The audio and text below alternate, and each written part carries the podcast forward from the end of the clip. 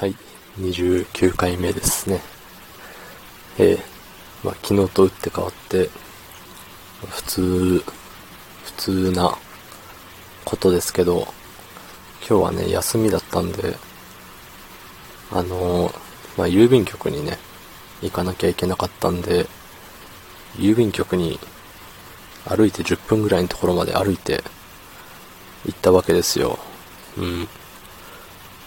で、何も、いつもね、車で移動してるんで、特にね、何も考えてなかったんですけど、あのー、上に着てた T シャツがね、黒でね、まあ暑いこと暑いこと、日を吸収しまくってるような感じで、まあ暑くて、ね、いや大変だなって、車で来ればよかったなってもう途中、もう5分ぐらい歩いてそう思っちゃったんですけど、でね、あれ、まあ自分あの、色白いんですよ。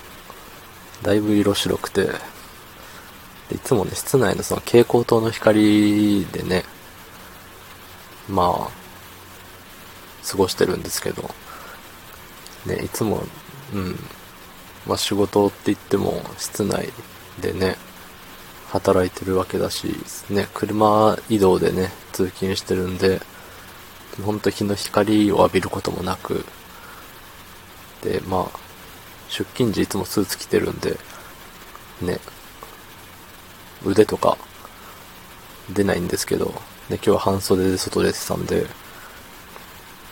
まあ、腕の内側の白いこと、うん。なんか太陽光で見ると本当により白く、うん、すげえなって、我ながら思いましたね。うん。で、まあそんなこんなで郵便局に行って、でまあ週1回の食材を買いにスーパーまで行って、うん。まあ、あれでしたね。なんか新商品なのか、なんかすごいね、でけえスペースに納豆がめっちゃ売ってて、で、納豆が、まあね、いつも、ね、3個入りじゃないですか、基本。まあ、その3個入りなのは3個入りなんだけれど、なんかタレがね、焼肉のタレ味っていうのと、あと、生姜焼きのタレ味みたいな、そう、2タイプ、新しいのが売ってて、すごいね、買いてえなって思ったんですけど、焼肉のタレ家にあるじゃんって思ったら、ね、我慢しちゃうよね。うん。なんか家でできることをわざわざ、ね、それにプラスで数十円かっていう貧乏症あるあるみたいな、ね、発揮しちゃって、結局あのタレついてないやつ買ったんですけど安い。うん。まあね、家でまた今度、焼肉のタレで食べてみようって思いましたね。まあ、絶対美味しいですもんね、焼肉のタレと納豆って。まあ、納豆って基本何でも美味しいですしね。うん。マヨネーズでもいいし、ね。あと何があるかな。キムチ納豆とかでもだいぶと美味しいし、うん。あとは何かな？とりあえず、どんな調味料を、ね、ぶち込んでも美味しいんですよね。基本。なんか、なんだろうな。なんだろうな。何があるかな。おろしポン酢とかでもいいんじゃないですか？あとは、あとはなんだ？あんまりね、そんな凝った料理とかしないから、調味料がね、あんま出てこないですけど、逆に合わない調味料の方が少ないと思うんでね、何でも、何でもぶち込んだらいいんですよ、納豆には。うん。で、まあその後、まあふらふら、ね、見て回って、サバカツなるものを発見して、ね、サバのカツですよ。なんか甘辛い感じのタレに使ってそう、つけられてそうな、うん、サバの揚げ物。